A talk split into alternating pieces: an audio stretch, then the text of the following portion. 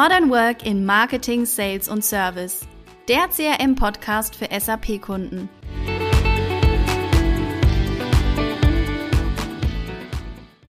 Herzlich willkommen zu einer neuen Podcast-Episode. Schön, dass ihr heute wieder mit dabei seid.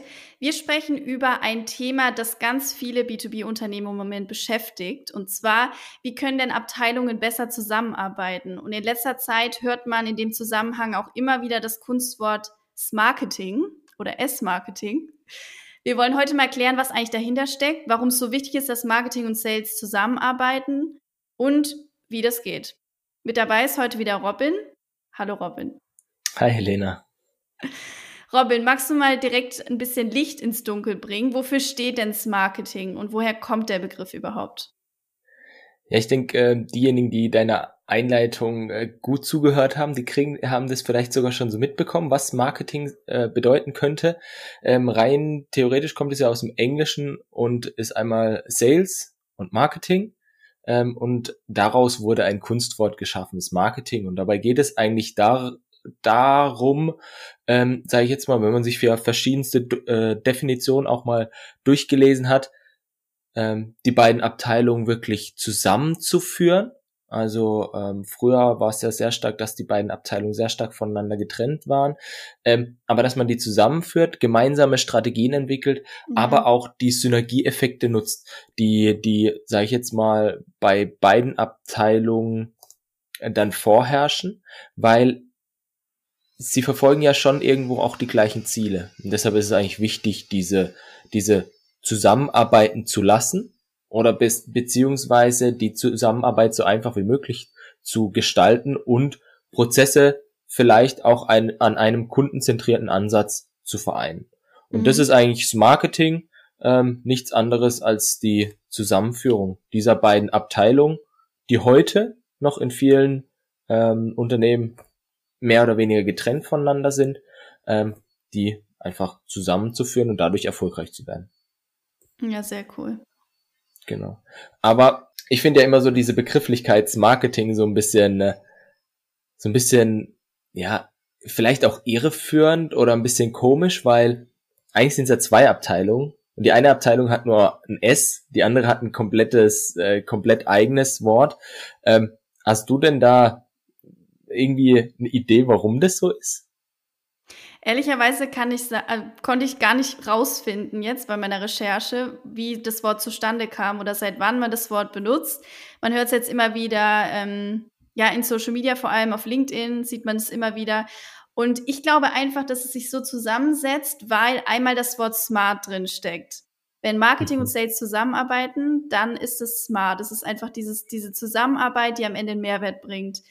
Und ich finde, das Marketing klingt ein bisschen ähm, fescher als jetzt Marke Sales oder Sales Marketing. Ähm, deshalb, ja, aber ich kann es nicht sagen. Ich weiß auch nicht, wer den, wer den Begriff geprägt hat oder wer der, der, was der Ursprung des Begriffs war. Mm, aber das andere ist, ich glaube, dass Marketing einen größeren Teil in dem Wort hat, weil es auch viel um das Thema Lead-Generierung geht bei dem Thema. Und hier steht mhm. natürlich im Fokus auch die Marketing Automation, die ein wichtiger Part ist. Und deshalb glaube ich, dass man ja. dann versucht hat, in dem Wort einfach das Marketing noch mal ein bisschen heraus hervorzuheben. Könnte ja, sage ich jetzt mal, vielleicht dem ein oder anderen Vertriebsmitarbeiter ja ein bisschen aufstoßen, wenn er jetzt fürs Marketing arbeitet. Jetzt gibt es eine neue Abteilung, die heißt Marketing, aber er arbeitet ja im Vertrieb. Aber ja, trotzdem spannend, ähm, auch mit, der, mit dem mit dem Hintergrund von smart ähm, klingt smart, definitiv. Eigentlich klingt ja das ganze Thema Marketing auch super cool und sinnvoll, so wie du es jetzt gerade beschrieben hast, dass Marketing und Sales Hand in Hand arbeiten und einfach die gemeinsamen gleichen Ziele verfolgen. Aber wenn man jetzt sich die Zusammenarbeit von Teams heutzutage in Unternehmen anschaut, welche Probleme gibt es da häufig oder welche Herausforderungen gibt es denn bei der Zusammenarbeit hm. von Marketing und Vertrieb?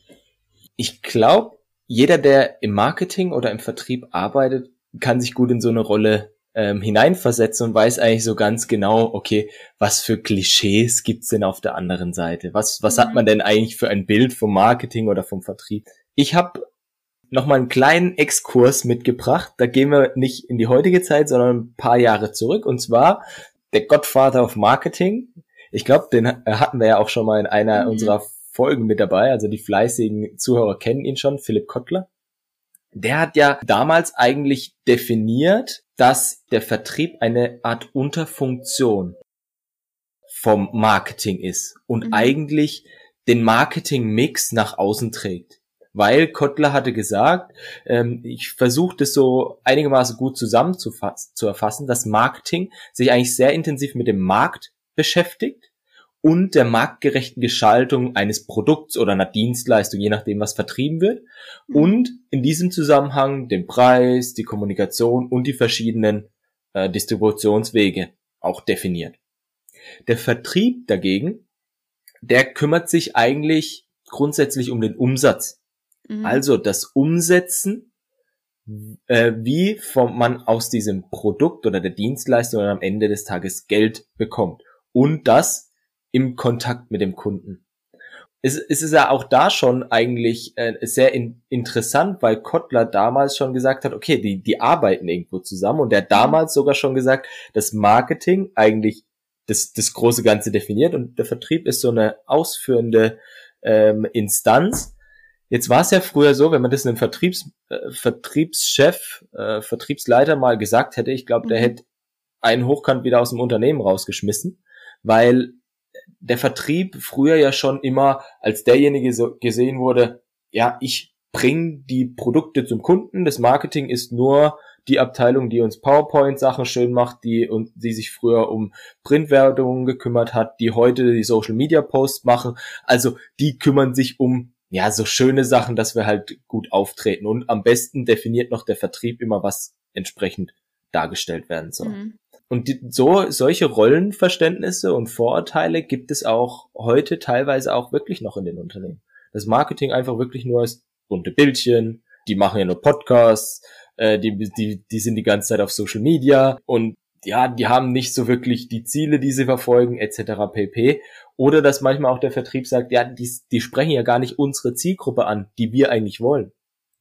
Und wenn man sich dann wieder zurückversetzt, es gibt genauso auf der anderen Seite, wir sprechen ja auch ganz viel mit den Marketing-Mitarbeitern, mhm. ja auch die Personen, die sagen, ja, wir haben uns ja wirklich eine vom Unternehmen her, von der Unternehmensstrategie, eine Marketingstrategie abge, abgeleitet, aber der Vertrieb setzt diese am Ende gar nicht um. Sondern wir haben uns so viele Gedanken gemacht und die kriegen sie nicht umgesetzt. Sie gehen nur zum Kunden und trinken Kaffee und zum Bläuschen halten etc. pp. Also da gibt's einfach immer noch Rollenverständnisse, in manchen Unternehmen, natürlich definitiv nicht in allen.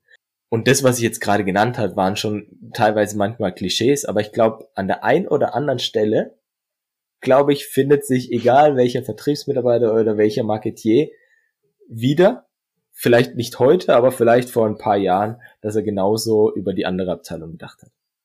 Ja, das stimmt. Ich muss zugeben, bei mir ist es auch manchmal so.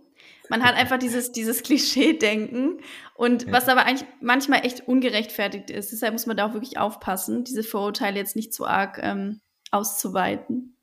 Aber ja. das klingt eher jetzt erstmal ernüchternd, was du da erzählt hast, wie das die letzten Jahre so war. Wir wollen aber jetzt ein bisschen schauen, wie kann denn jetzt Zusammenarbeit zwischen Marketing und Vertrieb gelingen? Hast du da ein paar Tipps und Ideen?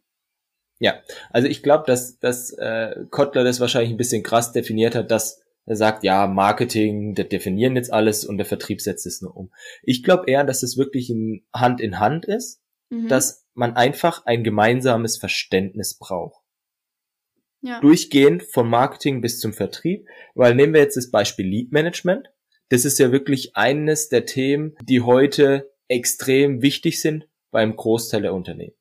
Lead Management, Marketing Automation, so klassische Buzzwords. Also wie bekomme ich eigentlich einen Interessenten dahin, dass er seine Adresse angibt, mhm. dass er, äh, dass er noch mehr von sich preisgibt und wir ihn am Ende eigentlich so gut bespielen mit mit Informationen, dass er eigentlich schon weiß, okay, ich, ich habe ein gewisses Interesse an dem Produkt und dann kommt der Vertrieb eigentlich ins Spiel und closed mehr oder weniger den Deal.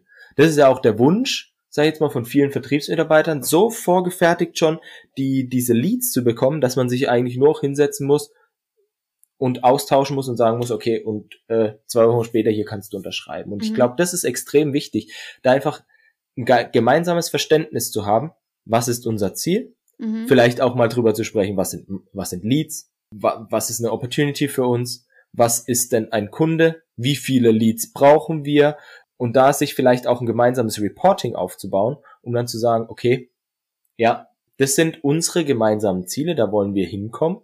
Wir brauchen so und so viel Leads und daraus kriegen wir so und so viel Opportunities. Und wie können wir Vertrieb mit dem Input, den wir ja auch aus dem Markt bekommen, von mhm. unseren Bestandskunden, von neuen Kunden, wie kann das auch wieder zurückfließen ins Marketing, dass genau diese Informationen da eigentlich immer hin und her fließen und man bestmöglich die gemeinsam definierte Zielgruppe eigentlich erreicht. Und das ist, glaube ich, ein extrem wichtiger Weg, sich da auch mal gemeinsam hinzusetzen.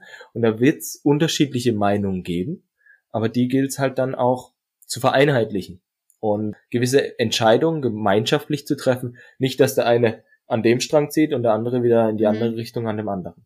Und ich glaube, dass da, ich habe es schon ein bisschen äh, angesprochen, ja, solche Reporting einheitliches ist, aber vielleicht auch ein gewisses Scoring, wenn man schon in, in Richtung Marketing Automation geht, dass man sagt, mhm. okay, so ein gemeinsames Scoring könnte man ja auch zu, auch gemeinsam entwickeln. Scoring bedeutet in dem Fall ja eigentlich, gerade Marketing Automation, gewisse Aktionen von einem Interessenten zu bewerten zu lassen, automatisiert, um dann zu sagen, okay, wie wichtig ist dieser Kunde und wie, wie gut kommt er an. Und da gibt's ja verschiedene, die können anhand von dem Profil sein, also was für eine Rolle hat zum Beispiel der, der entsprechende Ansprechpartner im Unternehmen.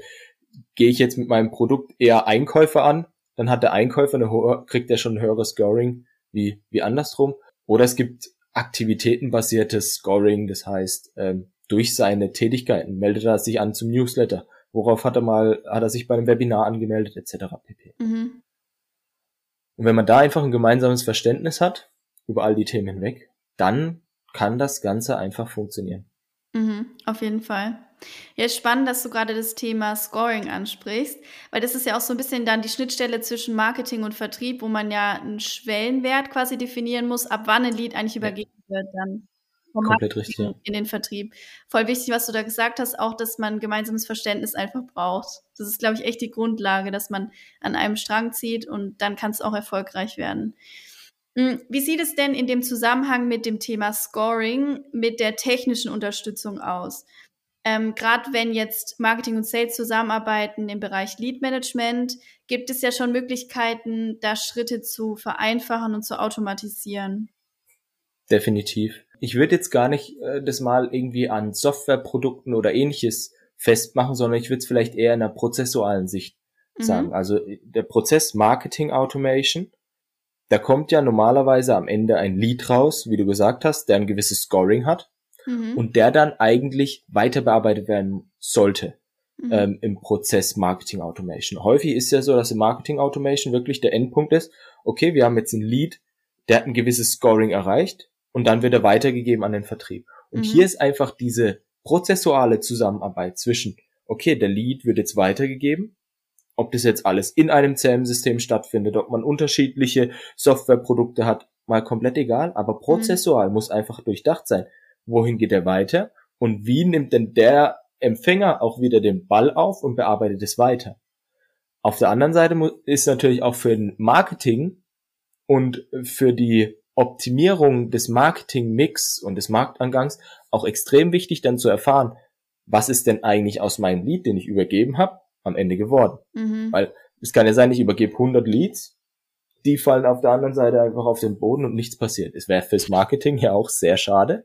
Und deshalb ist es da einfach auch wichtig, zurückzuspielen oder im besten Fall alles in einem Topf zu haben, in einer Übersicht zu haben, ähm, auch dann zu erkennen, okay, aus den Leads, aus den 100 Leads sind jetzt, sage ich jetzt mal, 50 Opportunities geworden, daraus sind äh, mhm. 40 Angebote und davon haben wir 15 Aufträge erhalten. In dem Volumen XY. Und dann kann man das Ganze auch wieder super äh, reporten, also schöne Reports aufbauen von Conversion Rate, sage ich jetzt mal. Und dann hat man wirklich die gesamte, den gesamten Prozess von dem Erstkontakt eines Kunden, vielleicht sogar davor schon, bis hin, dass er zu einem kaufenden Kunden geworden ist, vielleicht sogar darüber hinaus auch noch in den Service, den wir jetzt hier zum Beispiel gar nicht betrachten, der ja auch wichtig ist, mit den beiden Abteilungen mit mhm. äh, zu verknüpfen. Und dann hat man wirklich dieses durchgängige Bild von, sag ich jetzt mal, das wirklich kundenorientiert ist. Und das ist ja eigentlich auch das, wo uns immer so extrem wichtig ist. Kundenorientiert, die Personen laufen normalerweise unterschiedliche Abteilungen, deshalb ist es so wichtig, diese Abteilungen und Informationen zusammenzubringen. Und deshalb macht aus unserer Sicht ähm, auch die Zusammenführung von Marketing und Vertrieb Sinn, mhm. egal ob das jetzt ein Unternehmensmarketing nennt oder wie auch immer. Das stimmt. Robin, kannst du die wichtigsten drei Punkte aus der heutigen Episode nochmal zusammenfassen? Wie kann Marketing im B2B-Unternehmen umgesetzt werden? Genau. Also prinzipiell müssen sich die Abteilungen mal zusammensetzen. Also mhm. das heißt, mal sich gemeinsam unterhalten, gemeinsam austauschen, ein gemeinsames Verständnis schaffen und mhm. die Prozesse sind nun mal verheiratet, im besten Fall in einem Unternehmen, auch zusammenarbeiten. Das, mhm. das zweite und das, das, das geht da eigentlich mit einher, ist eigentlich die gemeinsame Strategie zu entwickeln. Okay, wo wollen wir hin? Und da hilft natürlich das, was ich gerade eben auch erwähnt habe, dieses transparente Reporting zu haben vom Erstkontakt bis zum Abschluss und darüber hinaus. Und um dieses Reporting zu ermöglichen, braucht man einfach eine Basis, wo man all die Informationen zusammenführt. Am besten auf einer Plattform, aber sage ich jetzt mal über BI-Tools ist natürlich auch die Möglichkeit, die Möglichkeit aus unterschiedlichen Quellen das zusammenzuführen. Aber der Einfachheit halber ist da natürlich immer die Empfehlung, eine Plattform für all die Prozesse zu verwenden, weil dann spricht man auch immer über die gleiche Kundennummer oder die am Anfang vielleicht einen Interessent, der dann hinten schön weitergegeben wird hm. zu den klassischen Stammdaten eines Kunden. Perfekt. Ja, vielen, vielen Dank für dieses spannende Thema und die vielen Insights. Wir hoffen auch ihr, liebe Zuhörer und Zuhörerinnen, konntet viel ähm, für die Zusammenarbeit auch in euren Teams mitnehmen. Wenn ihr noch weitere Tipps auf Lager habt, die wir jetzt nicht genannt haben, die aber bei euch gut funktionieren, dann schreibt uns doch einfach gerne. Und wenn es euch gefallen hat, lasst auch gerne eine Bewertung da. Dann wünschen wir euch ein schönes Wochenende und bis zum nächsten Mal. Bis zum nächsten Mal. Erholt euch gut. Ciao. Ciao.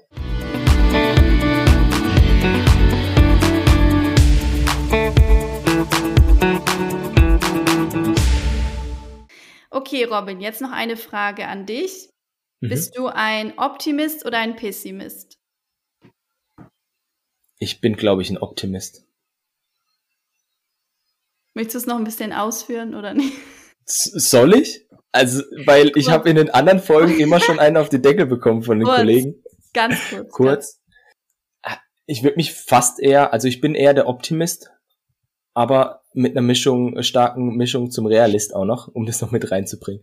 Also ich glaube, ich kann, äh, kann gut die Dinge einschätzen, aber ich glaube immer an das Positive und meistens auch an das Gute im Menschen.